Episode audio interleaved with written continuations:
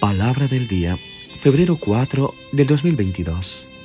Del Evangelio según San Marcos, capítulo 6, versículo 14 al 29. Escuchemos. En aquel tiempo, como la fama de Jesús se había extendido tanto, llegó a oídos del rey Herodes el rumor de que Juan el Bautista había resucitado y sus poderes actuaban en Jesús. Otros decían que era Elías y otros era un profeta comparable a los antiguos. Pero Herodes insistía, es Juan, a quien yo le corté la cabeza y que ha resucitado. Herodes había mandado apresar a Juan y lo había metido y encadenado en la cárcel. Herodes se había casado con Herodías, esposa de su hermano Filipo, y Juan le decía, no te está permitido tener por mujer a la esposa de tu hermano. Por eso Herodes lo mandó encarcelar. Herodías sentía por ello gran rencor contra Juan y quería quitarle la vida, pero no sabía cómo, porque Herodes miraba con respeto a Juan, pues sabía que era un hombre recto y santo, y lo tenía custodiado. Cuando lo oía hablar, quedaba desconcertado, pero le gustaba escucharlo. La ocasión llegó cuando Herodes dio un banquete a su corte, a sus oficiales y a la gente principal de Galilea, con motivo de sus cumpleaños. La hija de Herodías bailó durante la fiesta y su baile le gustó mucho a Herodes y a sus invitados. El rey dijo entonces a la joven, pídeme lo que quieras y yo te lo daré. Y le juró varias veces, te daré lo que me pidas, aunque sea la mitad de mi reino.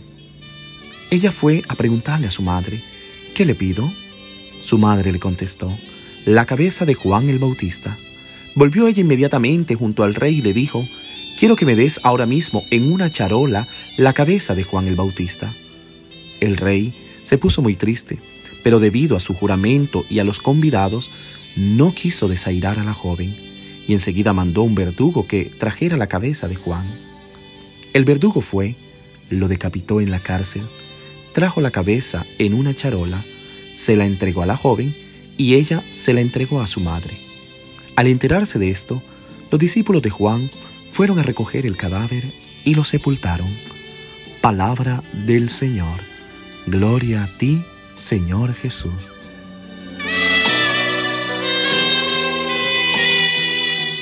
¿Qué tal mis queridos hermanos y hermanas? Una vez más, narrando un nuevo episodio de la palabra del Señor, narrando un nuevo mensaje como cada día lleno de esperanza, lleno de vida, y que sin duda alguna esta palabra sea esa espada de doble filo que penetre hasta lo más profundo de tu corazón.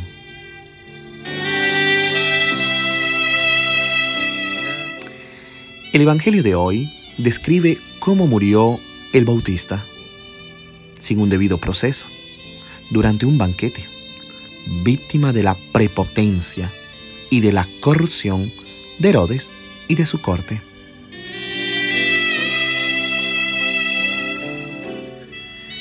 La historia de Juan el Bautista es una historia que se repite constantemente en la vida.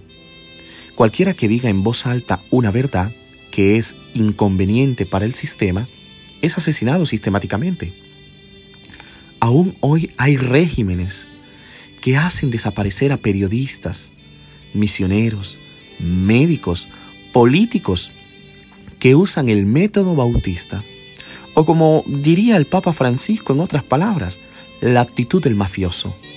Algo me estorba, lo elimino de mi camino.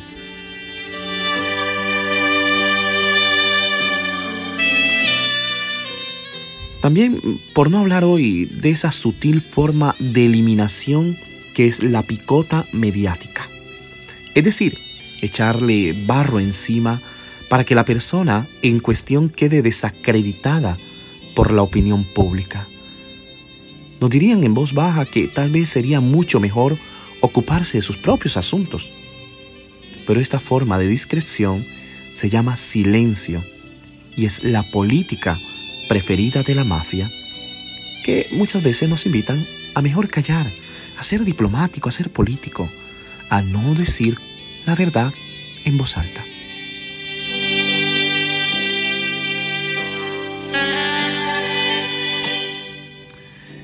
A ninguno de nosotros, estoy seguro, nos gustaría que nos quitaran la cabeza, Y estoy seguro que a Juan tampoco estuviera tan entusiasmado con esa idea, ¿verdad? Pero hay momentos en los que tenemos que decidir si vivir como cómplices o morir honestamente. Llega el día en que no podemos permanecer en silencio, sino que debemos gritar con todo nuestro ser lo que sabemos que es verdadero y es correcto. Juan no cayó. Juan era una voz que gritaba en el desierto. Y hoy, por decir la verdad, le cuesta la vida, le cuesta la cabeza. Y hoy muchos también quieren silenciar esa verdad. Hoy en todo camino de la vida, empresas, iglesias, política, está la corrupción de querer callar a la verdad.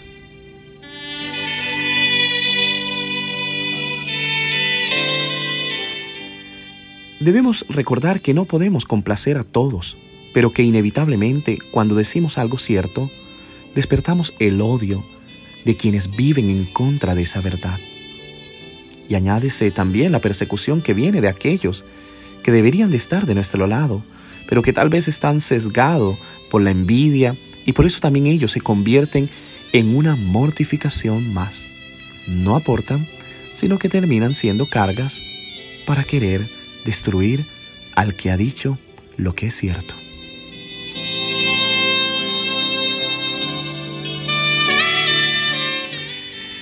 Mis hermanos y hermanas, si analizamos el Evangelio de hoy, vemos que Herodes utilizó las mismas palabras que Satanás usó para tentar a Jesús. Si me adoras, te daré todo, todo el reino, todo lo que me pidas. Herodes, sin embargo, ni se daba cuenta que estaba usando esas mismas palabras, porque detrás de estos personajes estaba Satanás, sembrador de odios en Herodías, sembrador de vanidad en aquella joven que bailó, sembrador de corrupción en el rey.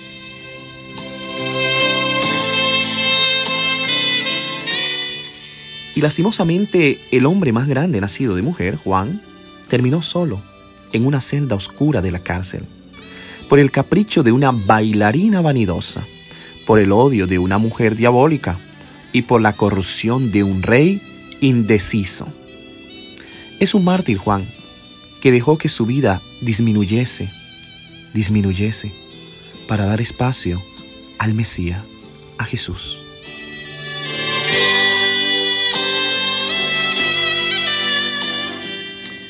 Hermanos y hermanas, el camino del Bautista es un camino donde a menudo se vive la soledad, pero Dios nunca nos deja verdaderamente solos. Un verdadero discípulo de Cristo no puede vivir en la ambigüedad tiene que elegir entre la verdad o la mentira. No se está cómodo en un mundo falso. Elegir la verdad es ir contra la corriente.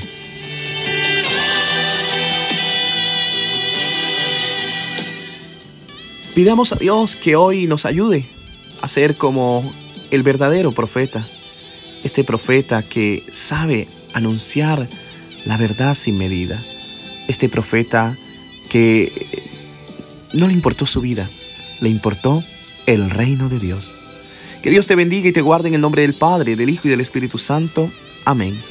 Te deseo un hermoso día.